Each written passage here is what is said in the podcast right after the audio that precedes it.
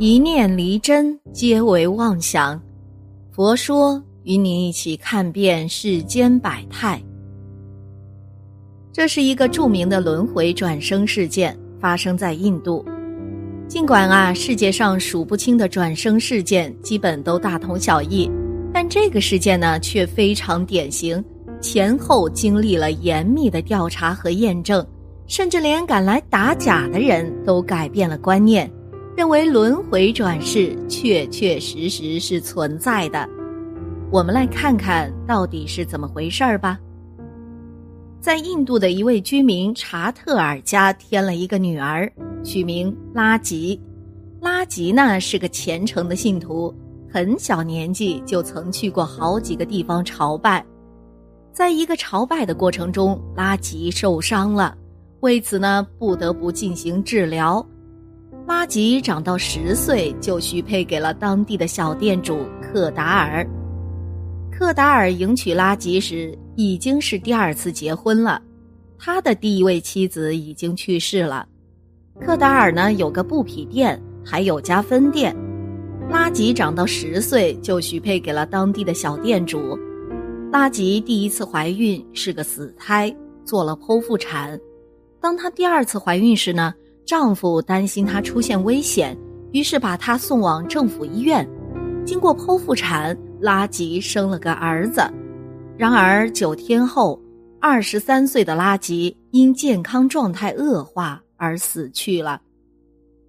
在德里的一个小地方，巴乌添了个女儿，取名萨那提。萨那提外表和其他女孩没有分别。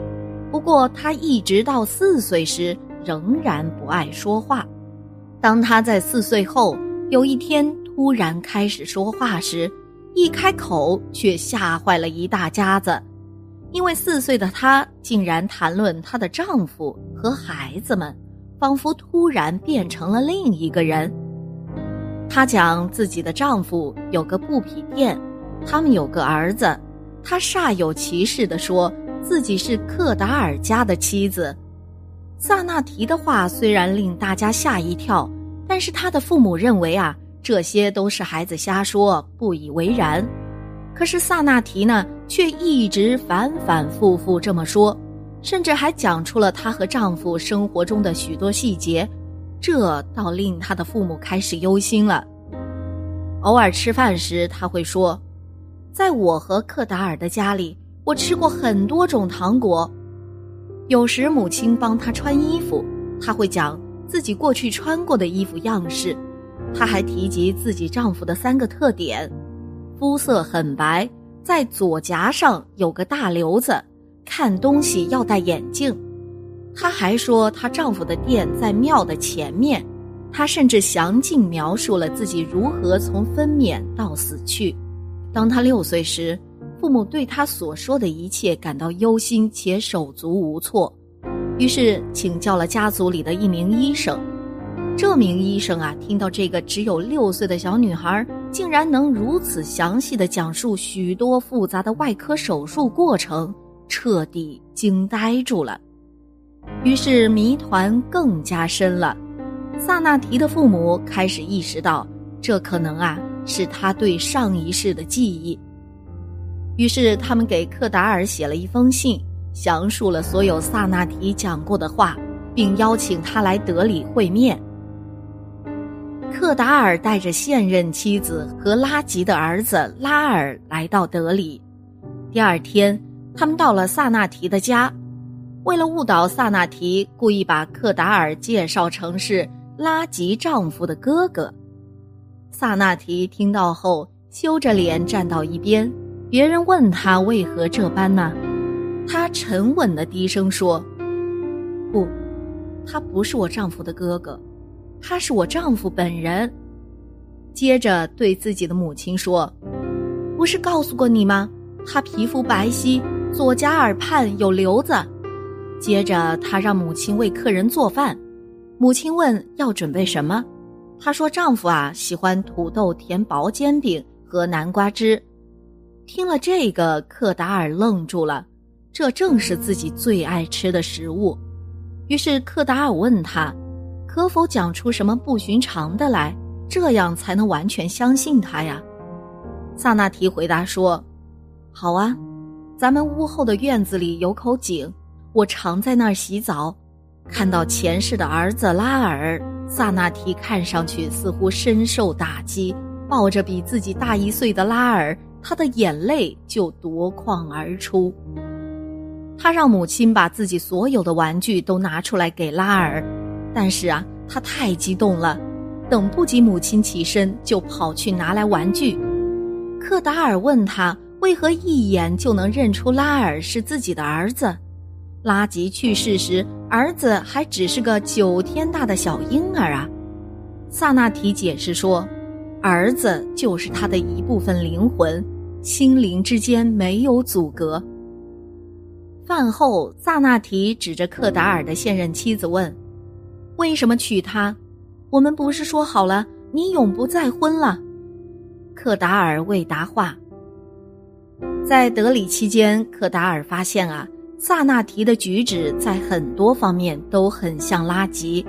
离开德里前的那天晚上，他请求单独同他谈谈，过后说他已经完全相信萨那提就是自己的第二任妻子拉吉的转世，因为他提及的很多事只有拉吉才知道。原来那天晚上会面时。只有克达尔、他的现任妻子和拉吉的儿子三个人与萨那提在屋里。小拉尔呢，很快就睡着了。克达尔问萨那提是何时患上关节炎不能起身的，是如何怀孕的，这些极为隐私的事情，除了他和拉吉之外，别人是绝对不可能知道。萨那提于是详细的讲述了他们之间的整个过程。这使克达尔再不怀疑萨那提的前世就是他的妻子拉吉了。十一月十五日，克达尔要回家了，萨那提很难过，他恳求父母允许他跟他去马图如阿，可是遭到了拒绝。萨那提呢，能记得前世以及与前世丈夫、儿子会面的故事，很快就被传媒获得，进而举国皆知。一些知识分子呢，开始对此感兴趣了。著名运动家甘地听说这些后，亲自打电话给萨那提，俩人呢进行了交谈。甘地甚至邀请萨那提到自己的修行处居住。甘地还亲自任命了一个十五人的委员会来对萨那提进行研究。这个委员会的成员有国会议员、国家领导和媒体成员。委员会呢，说服萨那提的父母与他们一起去马图如阿。萨那提要求到他与克达尔一起居住了好几年的另一间房子，他毫不费力就找到了那里。这时，委员会成员博学家萨尔玛问他，在德里提过的那口井，他马上跑到后院一处地方，却困惑地发现没有井。即使这样。他仍确信地说：“这里曾经有口井的。”这时，克达尔走了过来，在那个地方搬开一块石板，原来石板底下就是一口井了。问到拉吉藏的钱藏在哪里呀？萨那提就带着大家上了二楼。大家看到啊，有一个花瓶，但里面却没有钱。可小女孩死活说钱就在那儿。后来，克达尔承认自己在拉吉死后拿走了钱，然后呢，大家到了拉吉的父母家，在那里，起初他把拉吉的姨妈认作母亲，但很快就纠正了错误，说她是姨妈，不是母亲，并坐在了姨妈的腿上。他接着认出了拉吉的父亲和母亲，母女二人当场痛哭失声。